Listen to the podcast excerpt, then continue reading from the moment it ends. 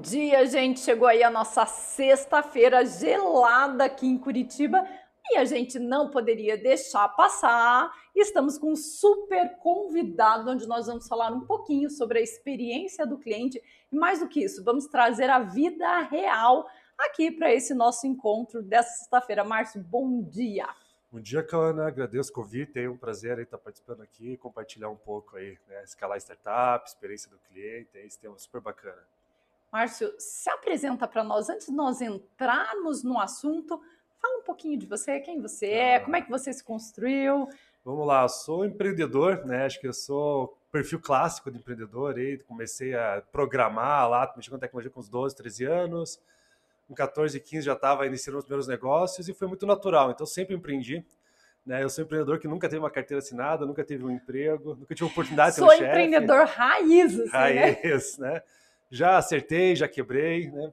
Mas assim, né, pegando ao longo da jornada, né, tive construí algumas empresas, sempre trabalhei com venture capital, sempre trabalhei com capital. E hoje, né, hoje estou aí à frente da FunTrack, né? A FunTrack hoje é uma empresa aí que tem seis anos de mercado, nasceu em Curitiba, né? Uma solução super bacana. E eu, como empreendedor, olhando hoje a FunTrack, né, apesar de ser uma base de tecnologia, eu sempre me desenvolvi muito em negócios, né? E hoje estou à frente da visão de negócio da Track e também de um outro negócio que a gente acabou aí construindo ao longo da jornada, que é Dealer Sites. Enfim, hoje estou à frente de dois negócios, dentro da minha carreira empreendedora aí, que já tem seus 20 e poucos anos aí de, na jornada. O que, que a Track faz? Conta um pouquinho para a gente. Legal, a gente tem uma solução aí de... faz análise do atendimento entre as empresas e os consumidores, né? Então, tanto um varejo quanto o call center, né, onde tem um vendedor ou tem um pós-venda atendendo o cliente, a gente pluga lá e dá um monte de dados, um monte de insight e automatiza o processo. No final, a gente ajuda as empresas a ter melhor qualidade de atendimento e melhor performance em marketing e vendas. Tá, antes da gente chegar no resultado onde você está hoje, teve aí uma jornada, né, para chegar aqui. Você disse que você empreende desde os 15 anos, sem carteira assinada. É, divide com a gente como é que foi essa construção e quando você se identificou esse empreendedor acho que foi muito natural, né? Se for olhar lá na base, meus pais, né, sempre tiveram comércio, sempre empreendendo, né? Nunca é fácil empreender no Brasil, a gente sabe que são altos e baixos.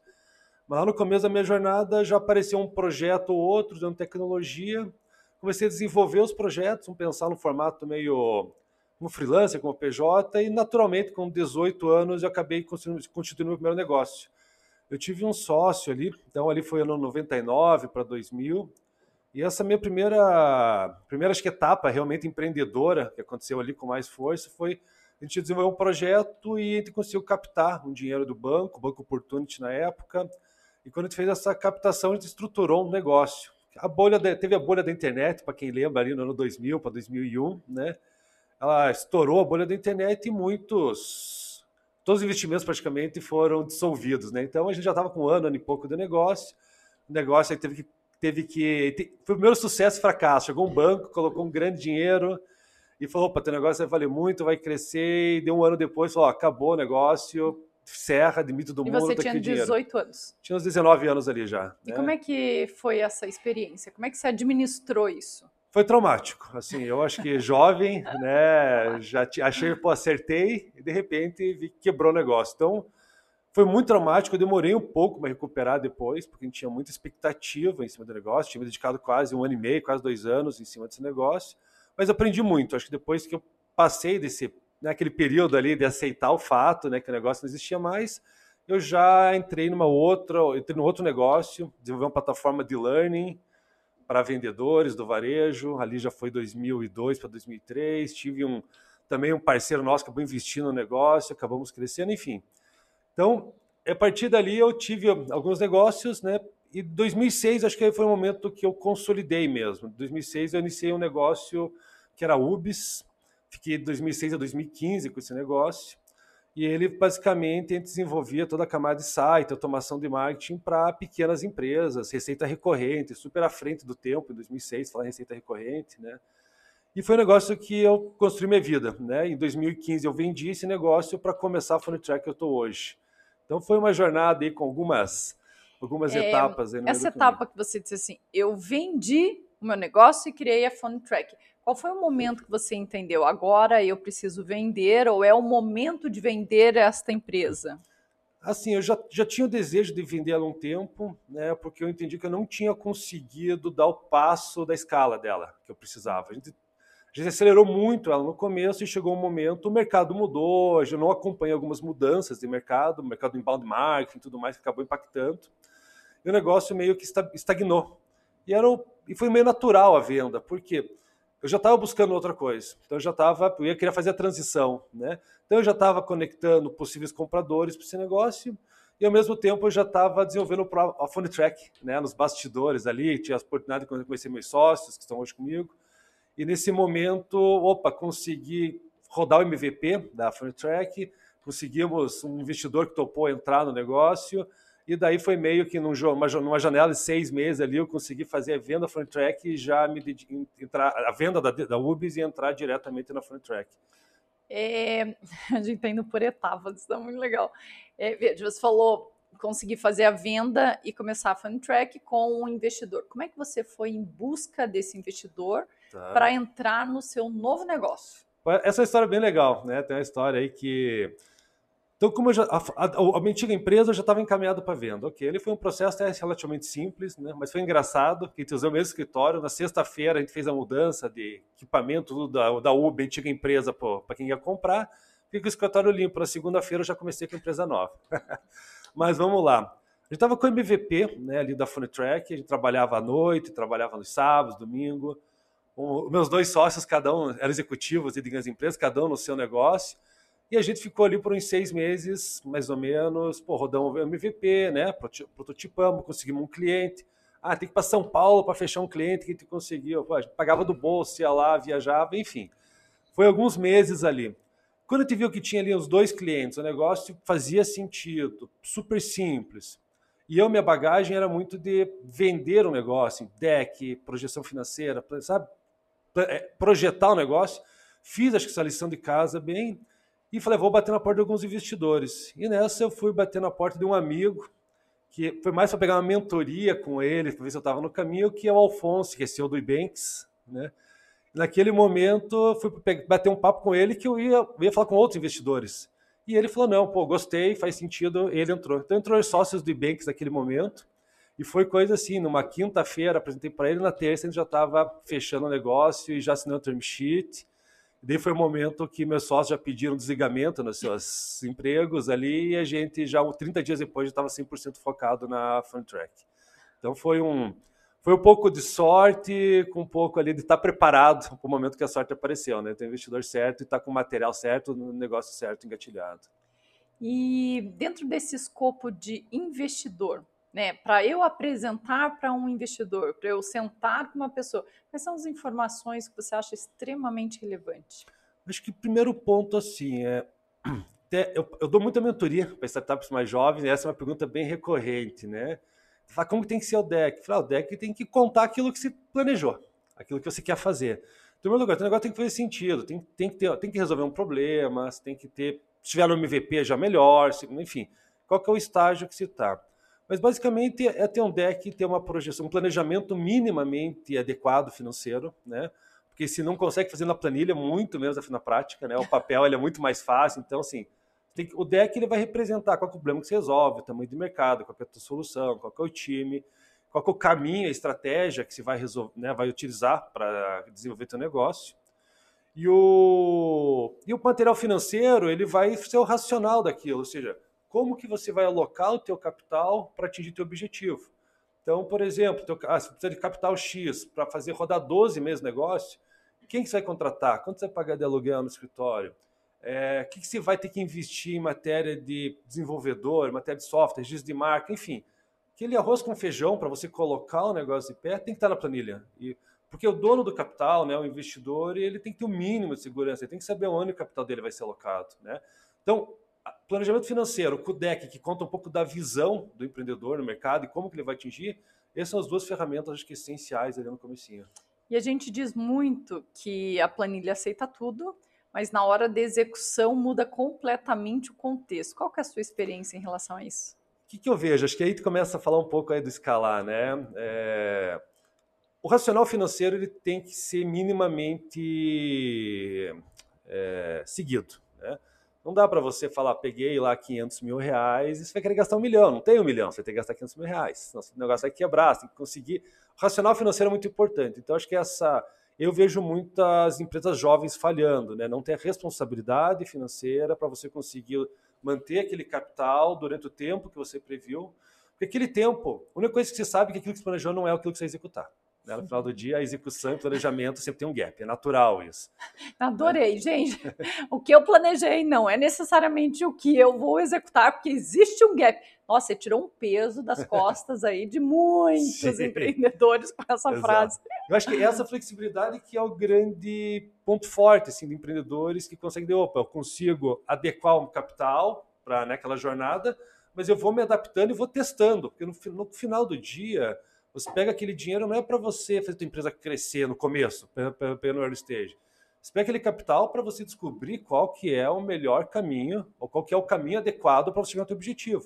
E o teu objetivo não é fazer, você não vai abrir capital na empresa no primeiro ano. O teu objetivo é chegar na próxima etapa. Qual que é a próxima etapa? Isso varia negócio para negócio. Tem que ter muita clareza eu quero chegar na próxima etapa, é validar o produto, é validar o time de vendas, é validar um canal de distribuição, por exemplo, né? o Product Market Fit, enfim, tem várias teses. Aí Porque que... as pessoas vão atrás de investimento, já no, veja, no início tem uma ideia, quase não tenho cliente, e eu quero investimento porque eu vou crescer.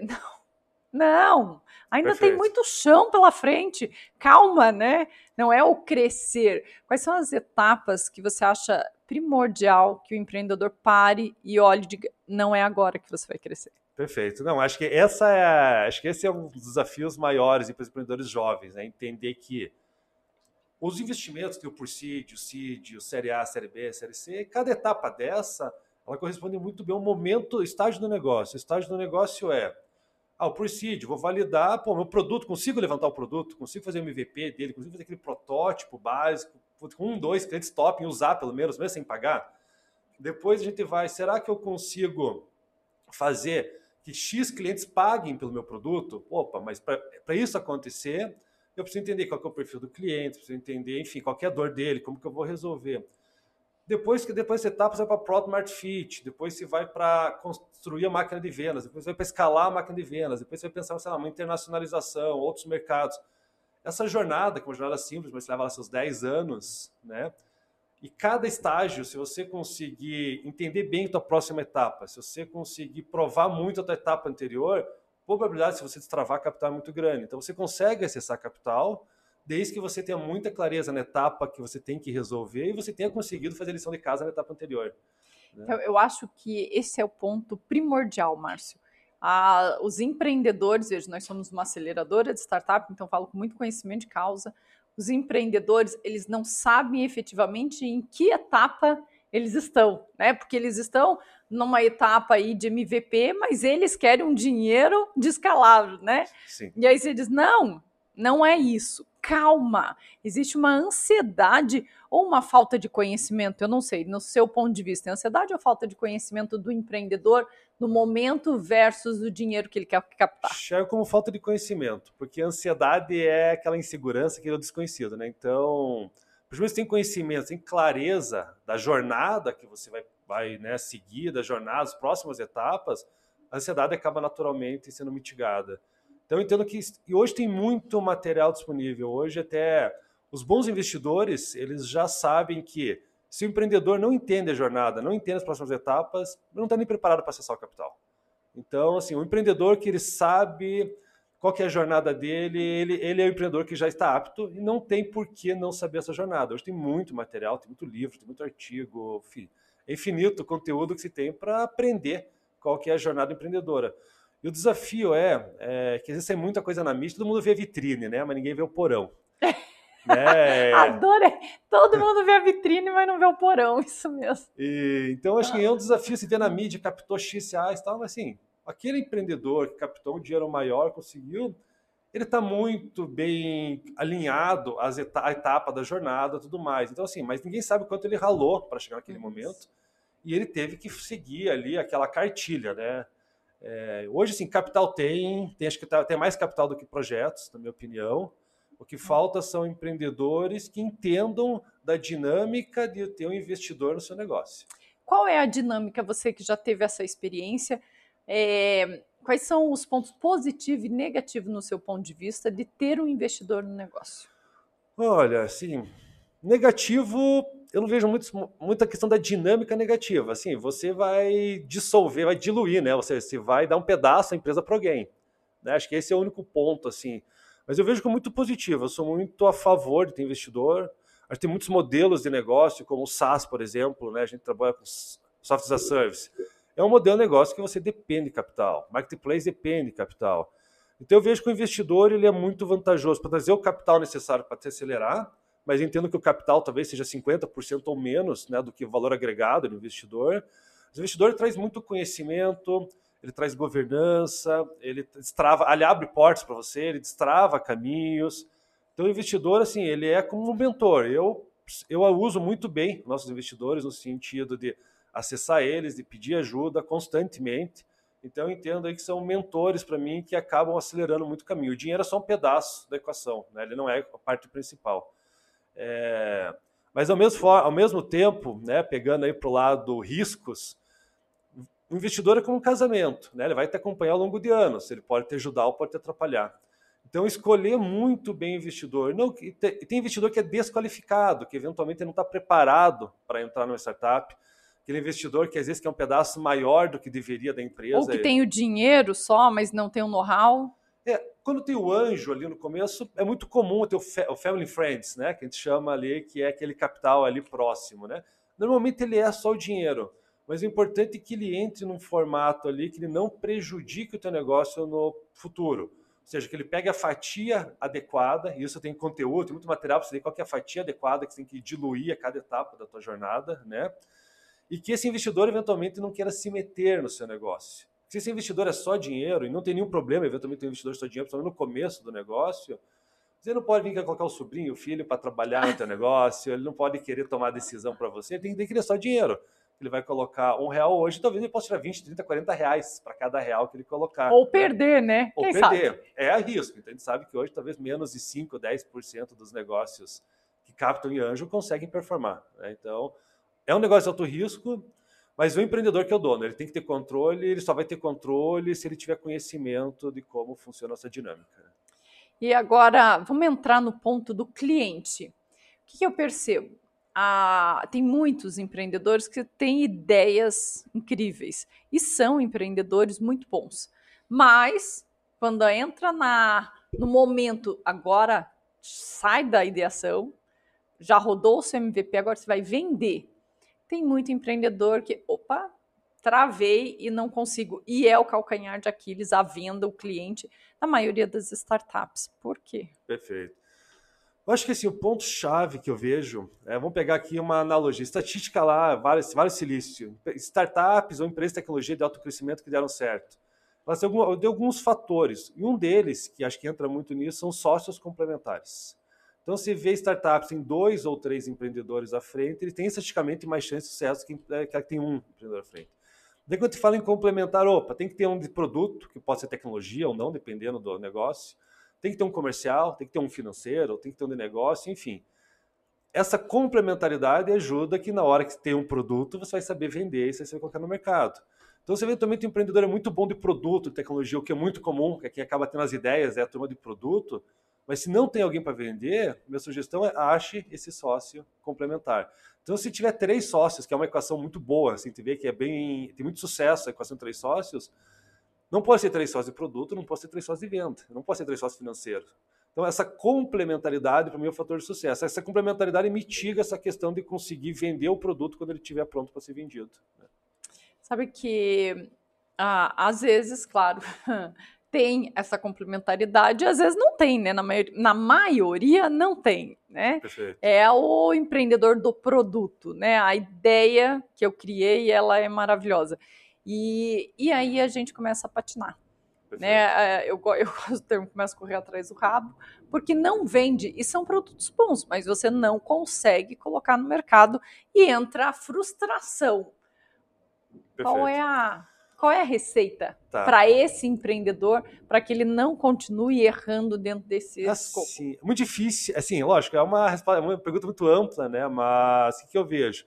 Ou ele vai ter que achar um sócio complementar. E isso eu recomendo para startups mais jovens, assim, que vai botar só um. Eu falei, vai achar um sócio. Como que é sócio?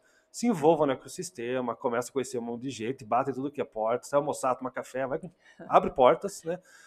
Ou vai se desenvolver, aprender a vender teu produto. Ou, né, acesse primeiro o capital e consiga contratar alguém muito bom. E contratar esse alguém muito bom, muitas vezes você tem a ferramenta do equity, você tem ações da tua empresa que se pode trazer para alguém muito bom da tua empresa, que eventualmente você pega alguém muito bom de vendas, por exemplo. Ah, vamos trazer um gerente comercial para desenvolver, para ser meu braço de vendas aqui. Só que você não tem dinheiro no começo para pagar um salário que boas pessoas né, valem. Mas você tem equity. Será que essa pessoa não vem com um salário melhor e pegar um pedacinho da tua empresa vai acabar virando teu sócio no final do dia? Então, assim, você vai ter que fazer aquilo, vai ter que atrair pessoas que saibam fazer aquilo. Não tem outro caminho, né? É, mas é mais provável, você é mais, acho que assertividade é maior trazer alguém que é bom naquilo para te ajudar e te complementar naquilo, dependente se vai ser como sócio, dependente se vai ser como possível colaborador, ou você vai ter que se desenvolver e aprender a fazer aquilo. Mas é mais improvável ter uma boa de produto conseguir vender. E se precisar aprender a vender, não é uma janela de tempo rápido que isso acontece. Leva levar muito tempo. Daí o dinheiro acaba e o negócio implode. Né? Então, assim, atrair pessoas aí já. Jorge Paulo Lema, é meio clichê até, mas assim, traia pessoas boas. No final do dia, uma ideia ela não é nada se você não tiver boas pessoas para ajudar a execução. Vamos entrar na experiência do cliente, Márcio. É, dentro do seu ponto de vista, o que, que não pode faltar na experiência do cliente? O que não dá para passar batido? Acho que assim, o, quando tu fala, vamos pegar, trazer para o nosso dia a dia, que é a tecnologia, Isso. né? A gente. No final do dia, a tecnologia ela não serve para nada se ela não resolver um problema real do teu cliente. Então, por mais legal que seja a tua ideia, você resolver um problema. Né? Acho que o primeiro ponto da experiência do cliente é você conseguir resolver o problema dele. Né? Ele não quer o software mais do mundo, não quer o software mais legal do mundo. Ele quer que você resolva o problema dele, né? Independente. Então, acho que assim, a experiência do cliente é você conseguir resolver o problema dele e o como você vai resolver o problema dele, né? Então, quando a gente fala aí, por exemplo, no SaaS, né, a gente tem muito a questão, a posição do sucesso do cliente, né, que é a posição do pós-venda. Então, o que o vendedor está vendendo naquele software, ele já começa a experiência do cliente. o cliente comprou uma expectativa, né? ele não tem nada, então ele comprou uma expectativa que você vai resolver o problema dele.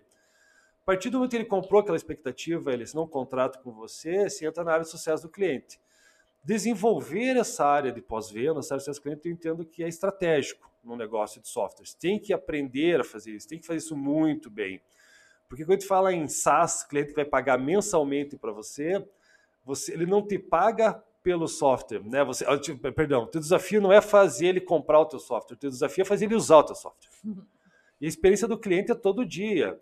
É a forma como você manda o boleto para ele, é a forma como o teu time de pós-venda vai abordar ele. Quando ele tem um problema, como que você vai responder a esse problema, né? E também esse é outro desafio que eu vejo que muita gente preocupada em vender o software, mas muito, muito poucos preocupados em reter o cliente. Né? Tanto que na, na Track hoje o nosso maior time é o time de pós-vendas, é o time que foca na retenção. A gente sempre teve essa preocupação assim. Daí vem métricas como NPS, como CSAT. Puta, a gente leva muito a sério. Eu acho hoje o time hoje de pós-venda é três vezes maior que o time de vendas. Porque não adianta eu trazer um cliente e ele acabar saindo 6, 12 meses depois. A é. conta não fecha. Né? o custo dele é muito alto. É né? muito alto. O custo de aquisição do cliente, é. frente àquilo que deixa de dinheiro ao longo da vida, o LTV, essa conexão tem que estar muito bem alinhada. Outro, outro ponto. Tem muita informação hoje no mercado para você entender essa correlação dessas métricas e como você tem estratégias para atuar isso no dia a dia. Fala um pouquinho dessas métricas para nós porque vamos considerar que o empreendedor está aqui, né, nos assistindo, diz, eu não sei quais são, eu não sei onde buscar, é, eu não sei nem por onde começar, porque eu estou começando a desenhar uma área de vendas. Compartilha, mas compartilha também com a sua experiência, né, tá. com o que vocês fazem, dá exemplo para nós, para que a gente, eh, o pessoal saia com lição de casa. Perfeito. Acho que assim, vamos, pelo lugar, estudar a cartilha de sucesso do cliente e entender que essa cartilha, se o teu negócio é um SaaS, é um marketplace, é um e-commerce, vender projeto independente, cada um tem uma forma de atuar isso, tem muita referência na internet. Mas vamos pegar aqui trazer para o modelo SaaS, assim, tem algumas métricas, que acho que até além do SaaS, né? NPS, que é o Net Promoter Score, é uma métrica que você tem que usar desde o D0. CSAT, que é como pô, tua qualidade de atendimento ali, quando você vai resolver um problema, principalmente, com suporte e tudo mais, né? Daí a gente tem outras métricas, como o churn, como a questão do upsell, cross-sell, que é a expansão da tua carteira, né?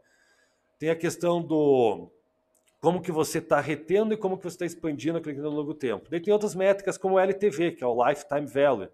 Quanto de dinheiro aquele cliente vai deixar na tua empresa ao longo do tempo? Se ele ficar 12 meses e ele deixar mil reais por mês, vai deixar 12 mil reais. Se o custo de aquisição dele foi 3 mil reais, por exemplo, então, ou seja, ele vai deixar quatro vezes mais dinheiro do que o custo que eu tive para adquirir ele. Essa métrica LTV sobre CAC é a métrica para SaaS, uma das métricas principais. Se você não tiver um bom equilíbrio entre elas, dificilmente você vai conseguir destravar capital e pegar um investidor. Porque isso mostra a saúde do teu negócio, a capacidade de escala.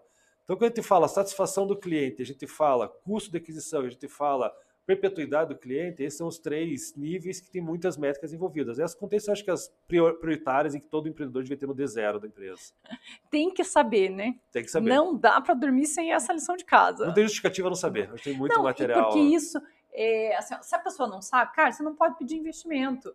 Né? Se você não tem esses números, você não tem como comprovar, não tem como gerar esse resultado. Logo, você vai ficar correndo atrás do rabo porque não quer olhar para indicadores extremamente importantes. O negócio não para de pé né? se você não tiver essas métricas mínimas. Então, entender essas métricas, essa é uma das primeiras lições que o empreendedor tem que ter para entender a jornada dele, para conseguir destravar capital e para que o negócio dele seja minimamente eficiente e escalável. Ô, Márcio, a gente está chegando no finalzinho, né? Você viu? Eu fiz uma linha do tempo, assim, desde o início, o que, que a gente faz, o que a gente procura, e chegamos aí na experiência do cliente e nesses indicadores extremamente importantes.